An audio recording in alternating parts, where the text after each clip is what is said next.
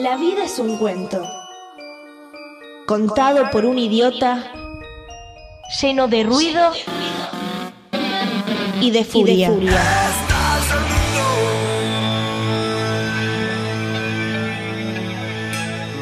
Que no significa nada. El sonido y la furia. Un programa no solo literario.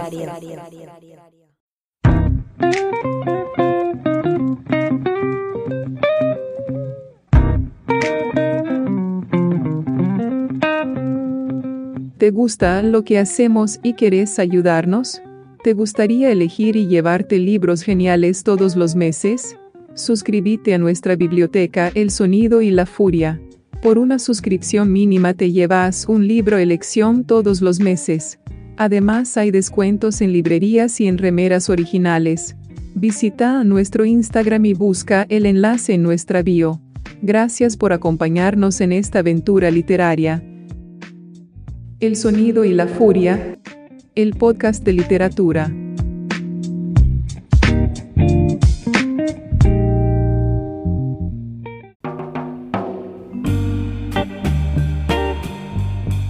Hola a todo el equipo del Sonido y la Furia. Soy Hernán, uno de los editores de Ediciones Godot. Les voy a contar un poquito las tres novedades que acabamos de publicar, que van a ser van a estar distribuidas oficialmente en librerías a partir de abril, eh, pero que ya empezaron a circular por una promoción que hicimos exclusiva para librerías justamente, que es que comprando las tres novelas que acabamos de publicar, les regalamos una bolsa serigrafiada en dos colores muy bonita. Las tres novelas en cuestión son Una partida de ajedrez, Carta de una desconocida y Los ojos del hermano eterno. Son tres traducciones nuevas hechas por Nicole Narbeburi, que es una traductora con la que trabajamos ya hace más de un año, y son traducciones donde un poco el, el foco estuvo puesto en, sobre todo en Carta de una desconocida y Los ojos del hermano eterno, donde hay quizás más diálogo y más espacios para exhibirlo. Nos la jugamos con el voceo, que fue una decisión estética y de traducción que nos pareció interesante adoptar. Y son tres novelas muy distintas entre sí y en las que se puede ver el estilo de, de Stefan Stefan Zweig, de cómo eh, la narración fluye de una manera casi perfecta, diría yo, muy, muy tranquila, digamos, sin dar demasiadas vueltas y siempre dejando algún estiletazo de, sorpresa para el final. No les quiero contar demasiado de las historias, después las pueden buscar. Eh, solo les puedo decir una partida de ajedrez. Eh, hay, hay una alegoría al, al nazismo desde un lugar totalmente diferente, no hay campos de concentración, no hay sangre derramada, sí hay un encierro y Los ojos del hermano eterno y Carta de una desconocida se las dejo para que las investiguen ustedes. Sí pueden ir a nuestro sitio www.edicionesgodot.com.ar, ahí están los datos de los tres libros, están las tapas y como les digo, a partir del mes de abril las van a poder encontrar en librerías junto con la bolsa serigrafiada. Para los que no conocen a Stefan Zweig, fue un autor muy prolífico, austríaco, de origen judío, que termina su vida bastante trágicamente eh, suicidándose junto a su esposa ante el avance del nazismo y, que tuvo un vínculo bastante estrecho con Argentina en, en, su momento en la década del 40 cuando él vino, estuvo en Rosario y dio varias charlas acá en Argentina, así que le interesaba mucho no solo Argentina, sino también Latinoamérica, tiene un, un libro escrito sobre Brasil, tiene una biografía sobre Américo Vespucio y la llegada a América. Es decir, un autor que, que, tenía también muchas facetas y que en Godot el plan es seguir traduciendo y publicando toda su obra, que son más de 25 libros, pero bueno, llegará el momento en que la tengamos toda traducida.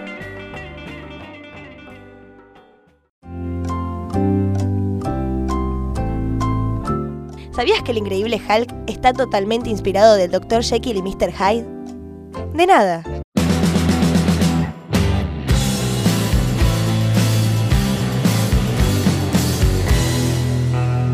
El sonido y la furia, llenándote de datos al pedo.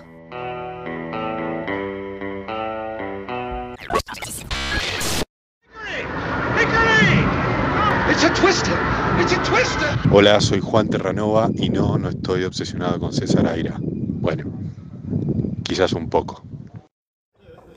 Matías, Alexis, ¿cómo están? Me piden que hable sobre Henry James. Estoy ahora demorado en, el, en los plumerillos, el aeropuerto de Mendoza y voy a aprovechar para hacerles algún comentario.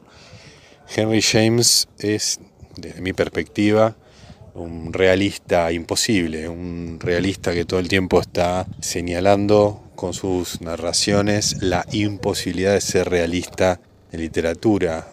Es un escritor que todo el tiempo está tematizando eh, la imposibilidad de los escritores de entrar, de acceder, sería el verbo, a lo real. O sea que es un realista consciente, podríamos decir. Muy hábil, un tipo muy virtuoso para escribir sus historias. Me genera mucha admiración y, mucho entusiasmo la figura de Henry James. Em, el cuento que más me gusta o que más recuerdo de él, la historia, digamos, que más me gusta y que más recuerdo, es The Real Thing de 1892. Es un relato que me gusta mucho. Se lo tradujo de muchas maneras diferentes. Creo que la traducción más acertada, que incluso mejora un poco el nombre original, es eh, Lo Real. Creo que Lo Real es más feliz como título para ese relato que The Real Thing. Eh, bueno, es una historia bastante conocida. Es la historia de un pintor al que le aparecen unos aristócratas que se proponen como modelos para trabajar como modelos de personajes aristocráticos, justamente. Y es algo que no sucede. El pintor trabaja mucho mejor con otros modelos, en general plebeyos, incluso extranjeros, por ejemplo, un italiano que en un momento aparece, para retratar personajes aristocráticos que los mismos aristócratas. Esa es rápidamente la trama. Es un relato escrito de una manera muy delicada, muy amable, muy educada con el lector. Eso me gusta mucho, lo disfruto. Disfruto mucho la falta de ansiedad que hay en Henry James, esa parsimonia para narrar y la apelación siempre a la inteligencia del, lector. Creo que Henry James es un escritor que todo el tiempo le habla al lector tratándolo de inteligente. Vos vas a entender lo que yo te estoy contando, le dice Henry James a sus lectores. Y eso es algo que, que es bastante inédito, o por lo menos es algo que se agradece y que no siempre pasa hay otros escritores que tratan de idiota a sus lectores. Bueno, no voy a poner ejemplos, pero los hay, o de ciegos. Eh, más o menos eso es lo que les podría comentar hoy desde el plumerillo en Mendoza sobre Henry James.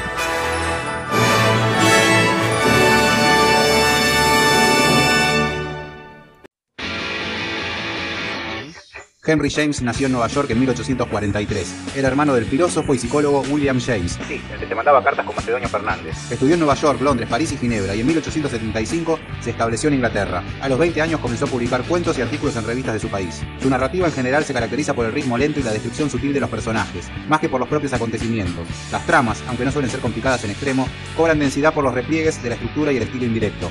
Por ejemplo, los papeles de Aspen. Otro ejemplo, otra vuelta de tuerca. La forma en que narra los procesos mentales de su personaje lo convierte en uno de los precursores indiscutibles del llamado monólogo interior, en lo que se anticipó a maestros como James Joyce o William Faulkner, y también por el empleo de narradores múltiples. Autor prolífico, escribió más de 20 novelas, más de 100 cuentos, decenas de obras teatrales e innumerables críticas. Murió en Londres en 1916.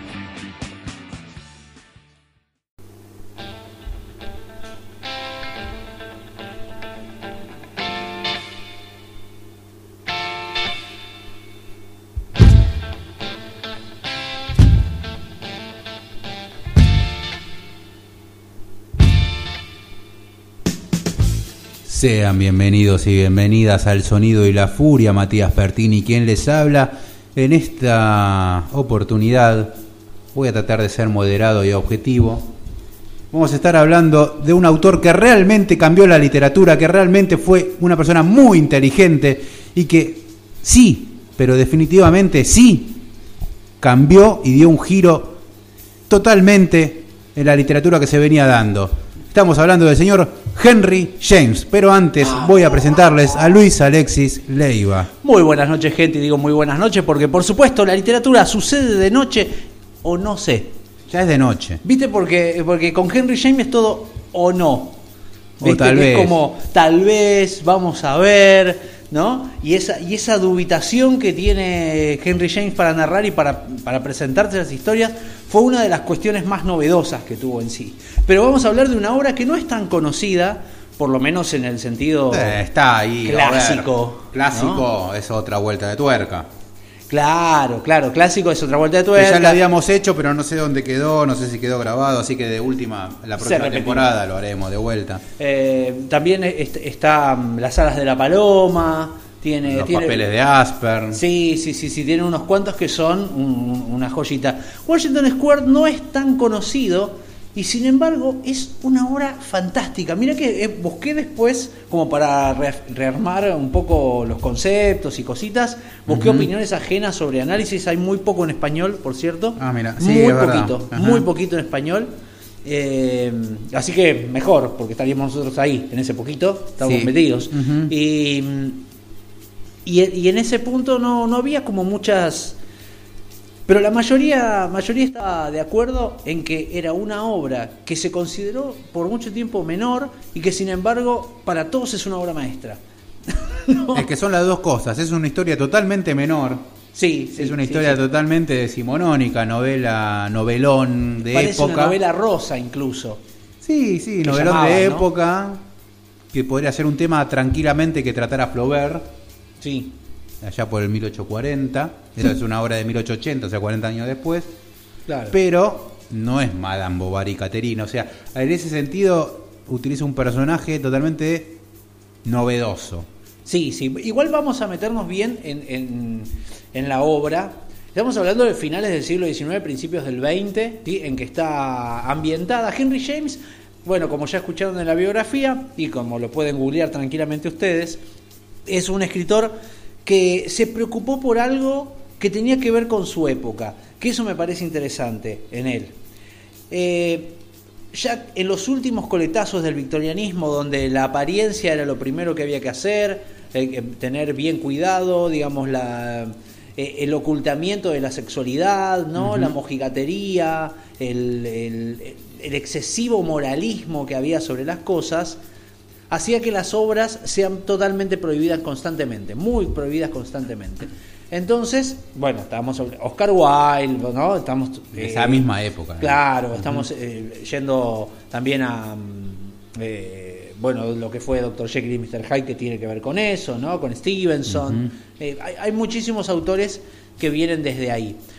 Henry James pasa un poquito más allá, llega un poquito más tarde que todo eso, y él agarra los últimos coletazos donde el victorianismo, si bien ya había muerto la reina Victoria, él eh, tenía, eh, la digamos, Porque en el- realidad- esa, mor- esa moral y esa forma de ser de las altas, de las clases altas, seguía siendo la que primaba. En realidad Henry James tenía el vicio de, del provinciano, del hombre que viene del interior y quiere ir a la gran ciudad a pegarla y que le vaya mejor incluso que a, a- a la gente nativa de esa gran ciudad.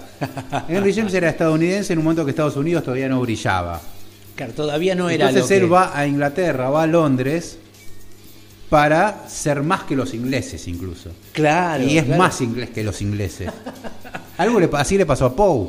Bueno, claro, sí, tenían, de, tenían Usaban eso, ¿no? esas palabras, ese cuidado en la lengua para hablar como si nosotros de golpe fuéramos eh, Nos a Estados españolizáramos. Unidos. Sí, claro, fuéramos a España y quisiéramos tener más acento español que los españoles. Fito Páez, digamos. Ah, perdón. No, estaba pensando en Calamaro.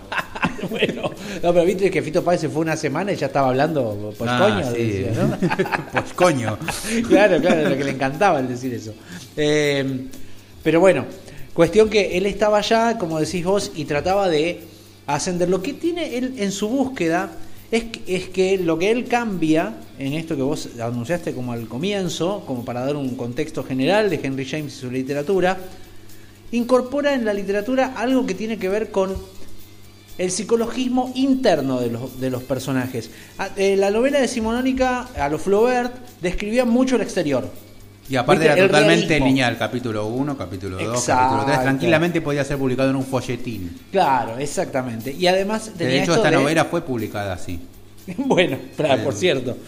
Eh, pero él había algo de... Era una novela eh, en entregas. claro. Fíjate que más o menos los capítulos tienen todos más o menos la misma cantidad de páginas. Eh, sí, sí, sí, sí. Pero había una como una explicación del realismo a partir de lo, de lo exterior, ¿no? De- decía, instauro la figura realista a partir de la descripción exhaustiva de la realidad que circunda a los personajes. Bueno, Henry James es realista, como diría, justo escuchamos el audio anterior, como diría Terranova, un, un realista imposible, porque él busca el realismo a partir de la psicología de los personajes. Y con una inteligencia magistral. Es impresionante, es impresionante. Es Además, el punto de vista, como él es el maestro del punto de vista, lo vas a apreciar de una manera tremenda en Washington es el maestro del omnisciente. Sí, sí, porque aparte te... Pero aparte te mezquina la información. Sí. Te la mezquina, te juega. Puntualmente lo que es Washington Square, ¿quién es el narrador? Es la primera pregunta que hay que hacerse cuando uno entra en la novela. ¿Quién me está contando la historia? Esta historia a Henry James le llega porque tenía una amiga que era actriz, ahora no recuerdo el nombre, pero que le cuenta esta historia. Claro, la historia eh, se basa en una chica que es eh, ya pasada de la edad casadera, digamos. Veinte pico. Sí, tenía. en ese momento ya era como casi 30 años, era No, no, ya veinte y grande. pico tiene. Sí, sí, Catherine, ¿no? Sí, veinte y pico, veinte, veintiuno, por ahí.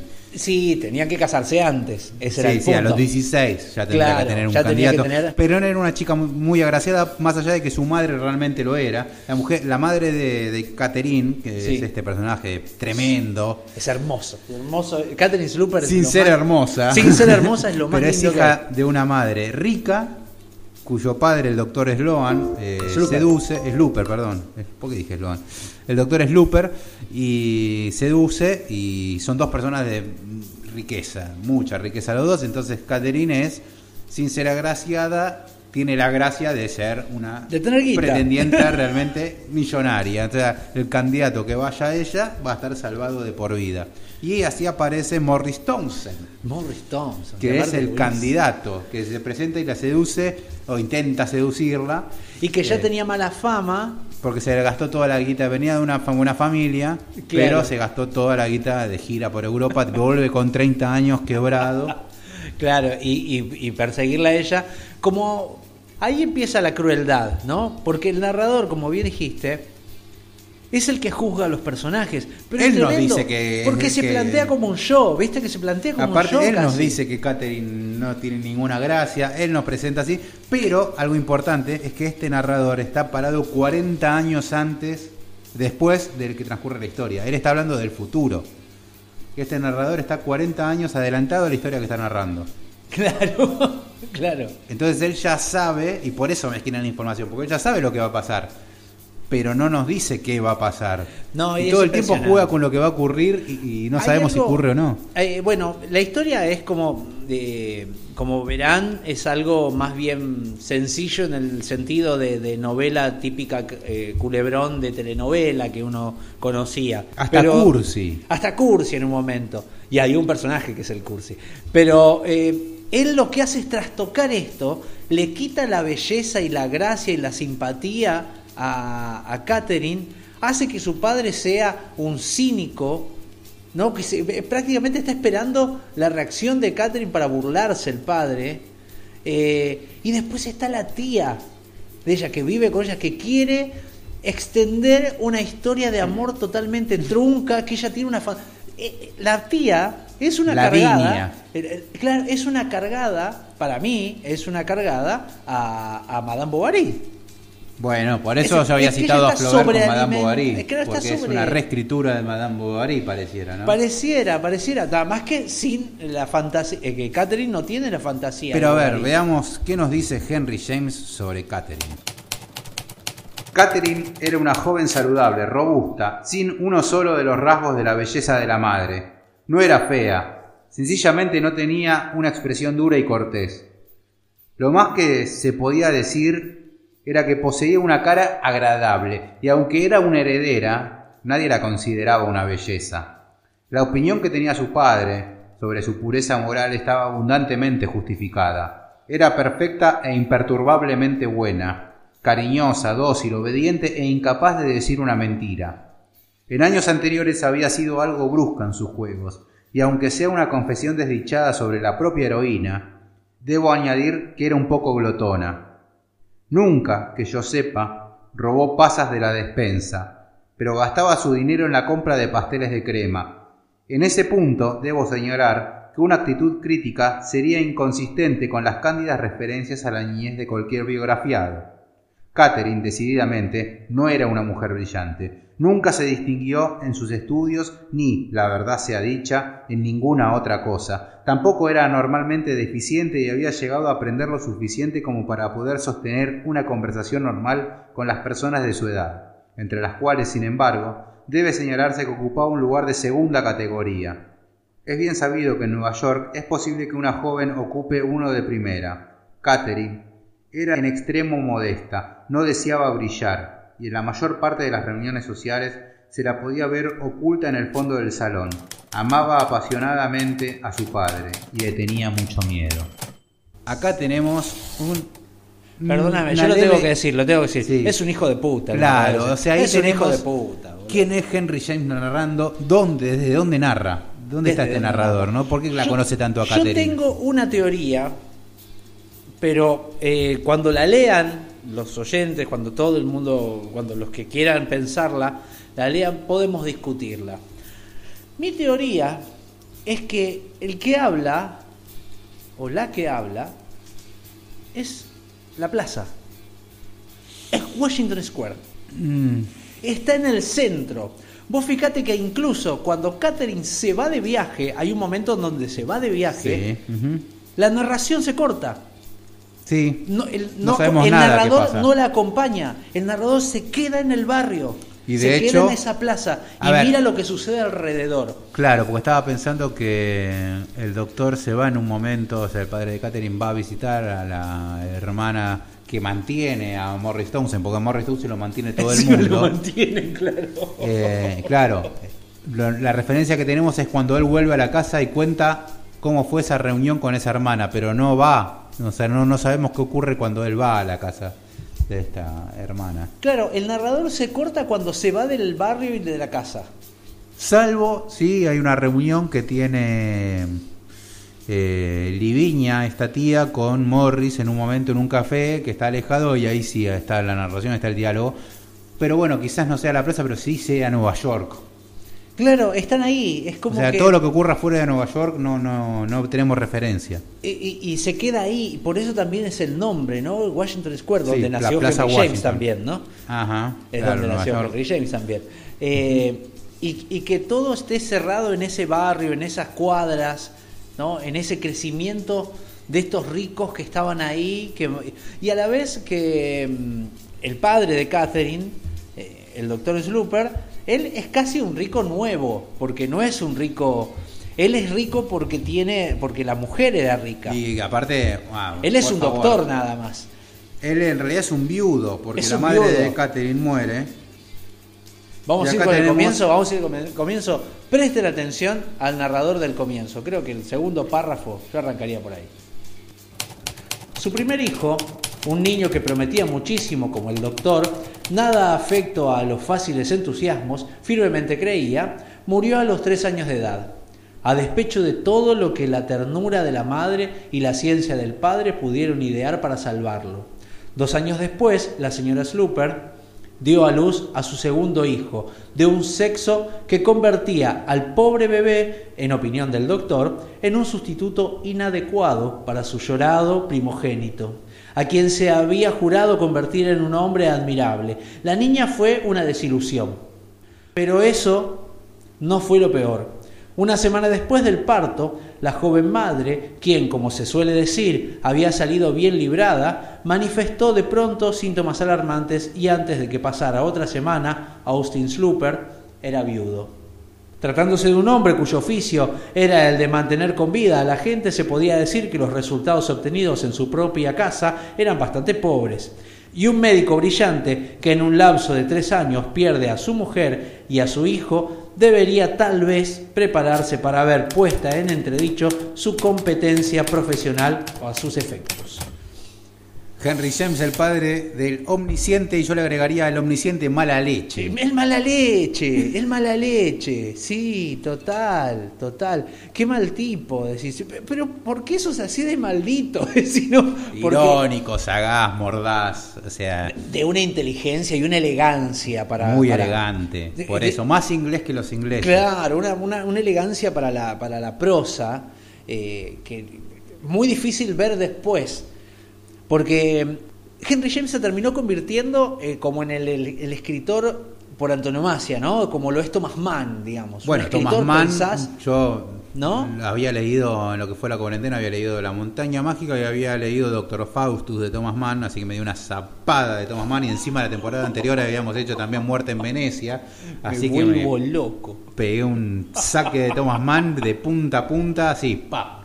Me puse al día con Thomas Mann en cuestión de meses nada más. Y sí, tiene muchísimo de Henry James, pasa que bueno, era de esa época también. Claro, claro. Y, pero han sido como, como escritores totales, ¿no? Que, que, que ambicioso. fueron, a ver, a Henry ambiciosos. James quizás, a diferencia de Thomas Mann, le faltó un ladrillazo, ¿no? Que como una No, montaña mágica. Tiene, claro, tiene, pero no a ese nivel. Le claro, faltó el sí, Nobel sí. también. Thomas ¿no? Mann era un Henry James con muchísima más, eh, no sé, ambición, ego, todo, Sí. ¿no? Lo que nos enseña, hay, hay cosas que nos enseña Henry James. Para todos los que escribimos, eh, creo que es fundamental leer a Henry James. Porque él te enseña algo que es básico. Que él también lo instaura y lo usa como si fuera una referencia de enseñanza de lectura y que de escritura y que él la lleva a cabo. ¿Se acuerdan que hablamos en, en episodios anteriores sobre T.S. Eliot? Bueno, estamos hablando de épocas más o menos cercanas, eh, ¿no? donde la New Criticism estaba planteando cosas importantes en cuanto a la literatura anglosajona, por lo menos.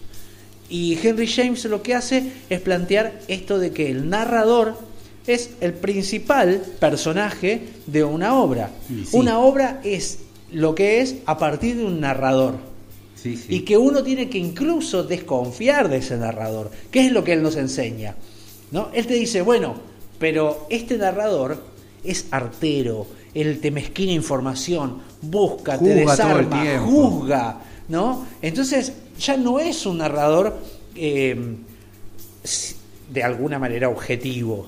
No, es un narrador que para nada. decís, ah, pará, pero qué zarpado que sos, ¿no? Pobre se mina, mete, ¿cómo le modifica vas a la hablar historia. así? A ver, igualmente Henry James como buen constructor de novelas tiene un personaje que es clave, porque hasta ahora los dejamos con la historia de que Catherine tenía un candidato que claramente quería hacerse de, de su herencia, quería ser Claro, mantenido. claro. El padre, el doctor Slooper, lo advierte inmediatamente y le prohíbe ese candidato. Ellos se siguen encontrando, pero Catherine tampoco nunca le da demasiada pelota. O sea, a Catherine no le interesa básicamente ese. Se enamora, dice ella, porque no había otro, porque es la única. Eh, Porque aparte tipo que se le llega un momento es como que ella dice, bueno, sí, debe ser esto ese amor. Después qué no sé le yo. interesa, después sigue su vida. Pero sí aparece ahí la tía Laviña, La tía Laviña es brillante. es Henry James prácticamente, metiéndose y haciendo una historia donde no la hay. Que se mete, que habla con uno, que habla con otro, que modifica todo el tiempo, que, que le, le llena la cabeza a Morris Townsend diciendo, no, pero Catherine te ama, ¿eh? vos seguís insistiendo. Eh, claro, y va y vos habla seguís. después con Catherine y le dice, no, tendrías que darle una oportunidad a este Aparte le, muchacho". le propone cosas como, ¿por qué no te tirás en la habitación? Y ella se la imagina a Catherine, ¿por qué no te tirás en la habitación a llorar lánguida con una flora? Para conmover a tu ella- padre. Claro, él, ella arma novelas en su cabeza, ¿no? Historias noveladas en su cabeza a partir de la historia ajena, digamos. Ella vive de... Que es una viuda, o sea, la- es una va a vivir a la casa del doctor Slooper porque no tiene un mango, era viuda de un cura protestante de, de la época, pero no, no tenía un mango, digo, había Claro, quedado ahí. claro.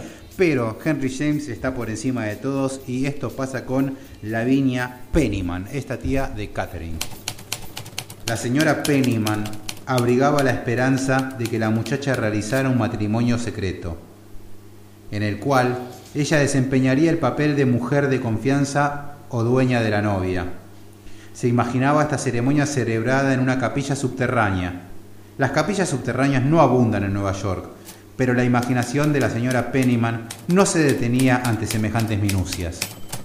Ahí tienen al narrador, que es Henry James, ácido como él solo, se mete, opina y sigue, y sigue, porque la historia sigue. Y vos te decís, Ella, "Che, ella no se detiene en esas minucias, me parece o sea, lo está viendo desde allá, él lo está viendo desde 40 años Claro. por adelante de la historia, ¿no? No, no, es, es muy ácido y es hermoso lo que hace. Es hermosamente ácido, sí, Sí, sí. sí, sí, sí. Es- Te enseña eh. esa maldad y la importancia de ese narrador, porque este narrador no es el mismo que los que tienen otras historias.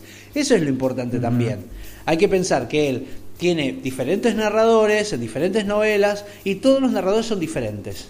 Por este por ahí es el más mala leche de toda la Sí, sí, sí, sí, sí. James, eh. sí. porque por ejemplo el narrador de de los papeles de Asper eh, no es el mismo, no tiene ese ácido, es un poquito ácido igual. No tanto. pero no tanto, no llega a estos extremos de despreciar a los personajes, porque se les ríe, se burla de los personajes. Y, lo lees y no podés evitar reírte vos, porque decís, qué maldito que No se detienen esas minucias, ¿no? Hay, viste que diciendo, es una, burra, es una burra. No abundan. Es una burra, está diciendo. No, no tiene idea de nada, pero bueno, no importa. Claro, que está, flasheando, está fantaseando cualquiera. Bueno, y, eh, y, ese tipo de, de finezas que tiene para reírse y para, y para construir la historia, porque ese tono es el que hace a Washington Square. Washington Square es ese tono. No importa tanto los personajes y la historia, sino cómo está contado todo eso. Además, la historia, vuelvo a repetir, es totalmente secundaria, menor. Es una historia chiquita, no, no hay mucho para hacer.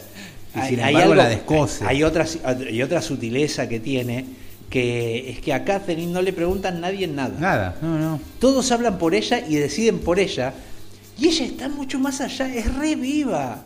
Catherine, viste, es como que Sí, entiende. Che, pará, está bien, yo soy medio boluda, diría ella, pero la verdad que yo voy a hacer lo que se me canta. Y hace lo que se le canta. todos, y hace lo que se le canta. Y termina que siendo. no es mucho. No, no es mucho, pero termina siendo como más. Ella siendo el personaje más fuerte al final. Es un tremendo personaje. al final termina siendo el personaje más fuerte que se caga en todos y termina siendo lo que ella quiere en algún punto. Eh, la verdad que es, es, una obra que, que, es una lección para mí de escritura. A mí, para mí fue una lección de escritura. Claro, yo creo que cualquier persona que tenga pretensiones de escribir tiene que aprender de acá, sí, definitivamente. porque Maneja la novela como quiere Henry James, como quiere, hace lo que quiere, opina. O sea, es, es realmente abrumador, como escritor es abrumador. Sí, sí, sí, sí. Incluso, incluso en las traducciones que uno puede encontrar, la, la eh, respetan mucho porque, claro, es claro al escribir, pero a la vez es rebuscado en la estructura de las oraciones. Y vos ves que hay comas sobre comas, sobre idas, sobre vueltas. Vos decís, che, pero. Y es clarísimo igual. Vos decís, che, pero qué bien que está. Y muy elegante. Elegante, elegante, elegante. Es una señora novela decimonónica esta. Acá sí, tenés. Sí, sí, Y a ver.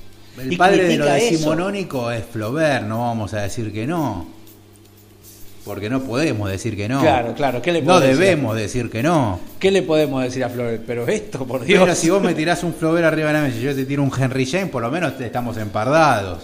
Claro, sí, sí, Está sí. bien. Vos podés decirme, bueno, pero sin Flaubert no habría Henry James. Puede ser, claro. Puede ser, podemos pensarlo así, si querés, claro, pero. Pero, digo, es un ancho de espada y un ancho de basto. Tener respeto. Hay que ver qué viene después de eso para ver quién gana la partida. Porque, bueno, porque eh, Henry, tanto Henry James como, bueno, eh, Oscar Wilde, vamos a poner otro. Pero bueno, Oscar Wilde se desmarca, va por otro lado. Oscar Wilde es más divertido, ¿no? Tiene otra cosa, no sé. Eh, sí, va por Pero otro lado. Oscar Wilde y. No lo metamos en esta disyuntiva. en este berenjenal. Claro. Henry James hace como un corte, ¿no? Es justamente el paso después. Estamos en el, paso al siglo, XX y de hecho él vive Entramos al siglo XX. fin del XIX y muere en el siglo XX. De hecho publica bastantes novelas en el siglo XX. Al comienzo, pero fue el contemporáneo sí de Thomas Mann, por ejemplo. Tuvo algo importante, vamos a ver consecuencias de esto. Tuvo creo que dos o tres adaptaciones este libro. Y tiene eh, más, de hecho el año pasado hubo una obra de teatro también que se hizo en Europa de un director polaco que hizo esta historia con un personaje gay. Mira, mira. No puedo decir nada si está bien o mal. Sí, pero... sí, sí, Hay que ver si está logrado. sí, qué sé yo. Pero bueno, la importancia, ¿no? De que una novela de 1880 golpe tenga. Mira, eh, eh, hay una película muy conocida que es La Heredera, que se ah. llama así, porque hace mucho hincapié en esto. Eh, creo que trabaja Montgomery Cliff, incluso. Sí. sé que hubo clásicas, clásicas totales. tuvo películas y a la vez es como que anticipa mucho de, esta eh, expansión de, de, Estados Unidos, ¿no? Del crecimiento de Estados Unidos. Es antes de la Primera Guerra, entonces como que van hacia eso, ¿no? Van hacia el crecimiento que hubo después de la Segunda Guerra, de la Primera Guerra, de la Gran Guerra, que digamos es un poquito anterior a, a, ¿cómo es? a Gatsby, que estuvimos viendo otra vez, ¿no? Y a la vez él funda el escritor norteamericano. Todos los, los norteamericanos miran a Henry James como escritor. Pero Henry James para ellos era un inglés. Porque estaba eh, allá. Más o menos, pero sabían que era, este nos cambió todo. Vino Henry James y nos cambió todo, ¿no? Y venían por ahí. Incluso, bueno, eh, hijos, vamos a decir hijos o, herederos de, su pluma, tenemos a, Truman Capote.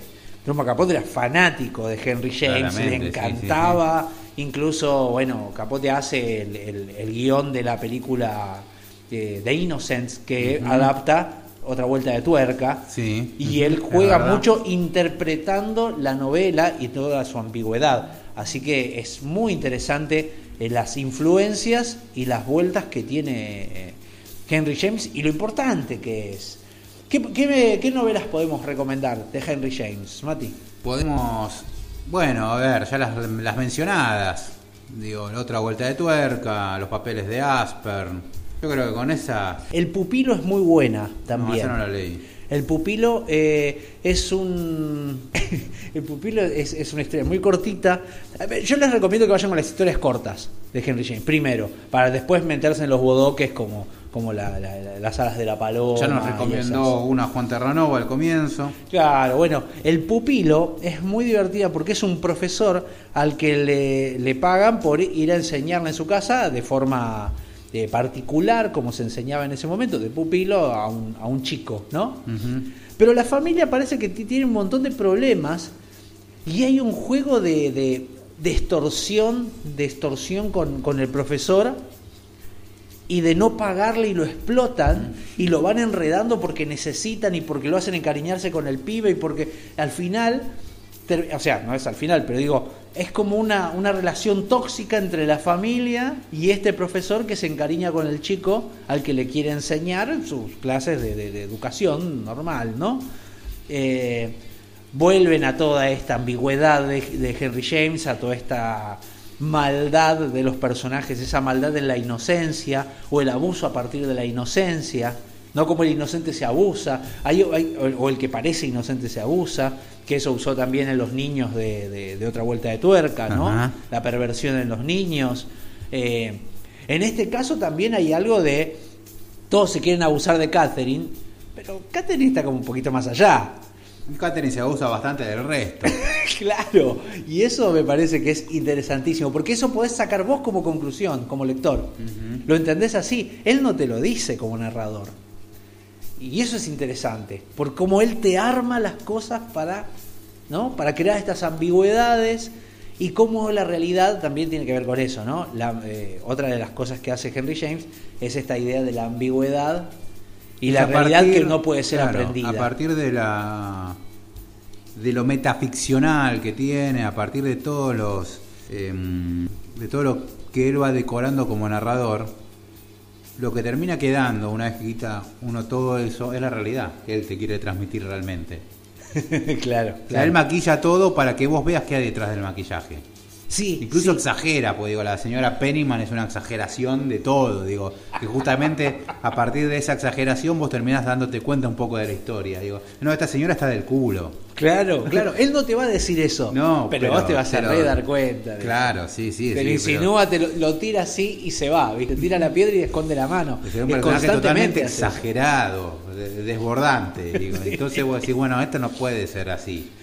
Y, esa visión, bueno, el, fragmento del comienzo que leímos, eh, esto de, ¿no? Que para un hombre que se encargaba de cuidar a su... Esa visión tan maldita de decirte, claro, y se empezó a preocupar, no importa que se les murió, sino que importaba su reputación. Vos fíjate que el, foco está en que su reputación va a estar en entredicho, no importa si es... El palo. Victorianismo el palo, claro, totalmente victoriano. Importaba la reputación, no que se le haya muerto la mujer y el hijo. Por eso no vamos a ir escuchando a Ricardo Arjona con. Ah, no.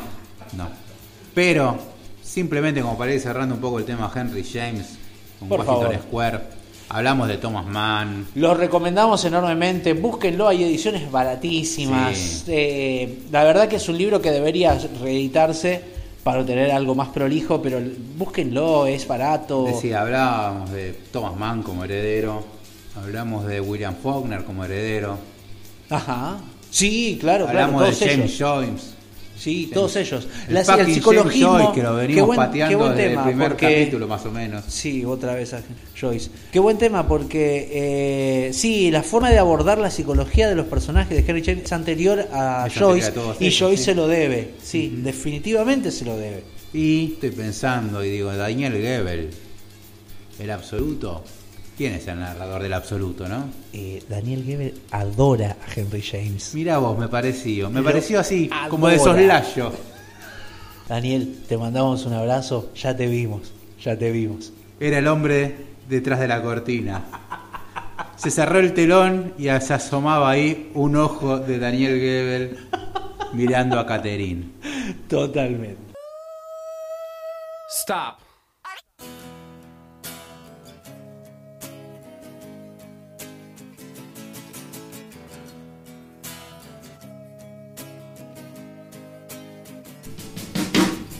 Y nos vamos, no sin antes recomendar libros. Y la verdad que esta vez há- háganse de paciencia porque la mesa está llena de libros. Vamos. Acá, Pina, te voy a decir una cosa. El señor Bernal desde Viena nos manda un abrazo. Está conectado, está mandando saludos. Un montón de gente, por cierto. Mirá vos. Conectadas a las transmisiones en vivo. Así que desde Venecia tenemos un Desde libro, Venecia. El Rey Lagarto. Guarda con la pandemia ya, que Thomas Mann dijo, viste, ya la pandemia en Venecia venía jodida y me Desde Viena. ahora. Desde Viena. Ah, Venecia. Perdón, dije. Sí. Venecia. No, no, bueno, Venecia un par de no. kilómetros más para el. Un para- poquito. Para el este. Sí. que ver. De los Alpes al otro lado. Bien, claro, claro, claro. Bien, vamos con los con las novedades, por favor. Se suma a este barco próximo a trastabillar y a comerse un par de horas de frente. Se suma la editorial Sigiro que nos manda uno de los libros que más menciones, comentarios y todo, y coso han Y tenido, coso, sí. que es Jesse Ball con cómo provocar un incendio y por qué. Eh, realmente tuvo muchísimos comentarios, así que estamos con muchas ansias de empezar a leerlo. Lo haré personalmente. Muchas gracias a la gente de Sigilo. Y ahora viene una maratón de libros que cayeron de Azul Francia, sí. Los queremos un montón. Francisca Maguas es la mejor. Le mandamos un abrazo enorme. Nos tiró un montón de libros por la cabeza y nada nos hace más feliz que eso. Así que voy a mencionar a Diego Pedersen con Ciervo. Libros que vamos a estar leyendo eh, y recopilando audios, por supuesto, para que ustedes también sepan de qué van estas cosas, estas maravillas que han caído acá. Tenemos también de Emilia Vidal La desnudez de los huesos, ¿sí? que tiene una tapa preciosa, La desnudez de los huesos, eh, también editado por Azul Francia, por supuesto, son poemas, eh, nada, vamos a estar ojeando esto, por supuesto. Esta autora ya la leí, me gustó, así que también supongo que me va a gustar este. Mariana Cruz, aparte siempre van con una gente que está tomando una copa de vino en la solapa, en su biografía. Así que la banco Mariana Cruz, además por eso, y acaba de editar en un libro amarillo y hermoso. Todos los poemas son poemas de amor. Gran frase. Viste que Gran ah, frase. yo soy bastante reacio con la poesía y sin embargo el libro anterior de Mariana Cruz me había gustado muchísimo. Sí, sí, recuerdo, sí, Así sí, sí. que no dudo o, o espero que este siga así. Siga en esa línea. Tenemos también trasfondo de Manuel Morelli. Me ¿sí? dijeron que es la joya Eh, de eh, Azul Francia. Sí, sí, sí. El sí, jugador sí. de la cantera. Acá, acá se los quiero mostrar una tapa hermosa con una ilustración. Imaginamos que es el autor, porque viste que nada. ¿Eh? Imaginamos que es el autor. El Eh, jugador de la cantera, lo puedes ver acá. ¿Jugador de qué? El jugador de la cantera, la apuesta de Azul Francia. Ah, bien, bien, bien, bien, un bien, autor bien. joven. Ah, mirá, sí. Nació en el 2000, tiene. Claro, Tiene 21 prácticamente, años. sí, sí. Es, es un poquitito más joven incluso que mi hijo. Mirá. o sea, un poquito más grande, quiero decir, perdón. Sí, sí. Mirá vos, mirá vos. Bueno, bueno, vamos por ese. No vio el Boca de Bianchi, estoy pensando, mirá vos. y tenemos acá a Giselle Aronson, alguien conocido Sí, en el ambiente. sí, Giselle Aronson. que eh, tenía dirigía ahí sus, eh, Sus talleres, todo, y sí, no, sí, no, y tenía un evento de, de lecturas allá por, por el oeste donde está la JITE, Aedo puntualmente, Giselle Aronson con El hábito del tiempo. Bien, bien, bien, bien, bien. Mostralo, mostralo, mostralo. Está para los que están escuchando por Spotify que lo pueden ver, seguramente. Y tenemos a Leticia Martin, una amiga casi del programa. Un ruido nuevo. Qué buen libro el de Leticia Martin. ¿eh? Sí, sí, Leticia Martin. Galerna, que había venido a presentar el programa, así que Leticia Martin. Le tenemos toda la fe. Así que Leticia Martin también eh, nos llegó un ruido nuevo editado. Todos estos de Azul Francia, una maravilla. Un, ruido nuevo, mira, sí. Bueno, y la que estaba mencionando era Estrógeno, que realmente había sido una gran novela. Y tenemos algo que se va a sumar, pero solamente para los que están suscritos. ¡Oh! Es una joya. Uh. Así que entre los suscriptos. Vamos a estar sorteando dentro de poco. Prepárense el Eternauta, ah, la versión original, sí, de Héctor Orestein y Solano López, la versión original del Eternauta sorteada una obra Así que, Yo me saco los ojos por eso. Por favor, prepárense, suscríbanse todos los que quieran participar. Es más, lo decimos hoy, por ahí nos arrepentimos la semana que viene y no lo sorteamos un carajo. capaz que le saco fotocopias y, sorteamos las fotocopias. No sí, sé, no sé. hacer. bueno, eh, para hacer todo eso, eh, por supuesto quiero recordarles que se suscriban a la biblioteca del Sonido de la Furia. Sí, Están a tiempo y pueden llegar a ser sorteados por el Eternauta. Sí, que, por una suma mínima pueden, no pueden, sino que se llevan que poner así un libro. la, biblioteca, ¿no? Porque si lo pongo así como que va a sobresalir sí, porque tiene la versión, la versión horizontal. Claro, si lo pongo así, viste, va a quedar ahí como medio colgando. Así que tendría que poner así de parado, pero si lo pongo de parado, no. ¿Qué tema? Es un problema. Eh, como les decía, se suscriben a la Biblioteca del Sonido y la Furia por nuestras redes sociales, nos contactan. ¿sí? Así que por una suma mínima por mes se llevan a elección todos los meses un libro de nuestra biblioteca. Incluso este se va a sortear. Ahora, otro que vamos a sortear próximamente, si lo estás escuchando en el día de salida de este episodio, el viernes u el sábado, U E A O U el sábado, el domingo tiene que salir sorteado por Instagram los hermanos Karamazov y Crimen y Castigo de Dostoyevsky juntos en un solo tomo ómnibus hermoso, ¿sí? un Tenés como para seis meses de lectura con eso. Sí, sí, así que esténse atentos a los que nos siguen por Instagram, ¿sí? En ese, va a ser pones ese libro en tu biblioteca tenés que sacar como ocho más o menos. Sí, más o menos. Le tengo que mandar un saludo enorme a Salvador que está haciendo un esfuerzo enorme y nos está ayudando muchísimo y está participando y bueno, ya es uno más de, de nosotros. Y las historias de Instagram que está haciendo, la verdad, Síganos en Instagram, por favor, que está, está, funcionando como nunca. Y las ediciones de los audios, así que le mandamos un abrazo grande y por todo lo que nos está sufriendo. Eh, ¿Algo más me queda, Mati? Solamente despedirnos con música. Nos vamos a ir escuchando Washington Square, justamente como la novela de Henry James, pero en este caso vamos a ir con una versión de los geniales y sesentistas de Villas Stompers. Hasta el episodio que viene, gente, lean mucho, escuchen mucha música y si se animan, escriban.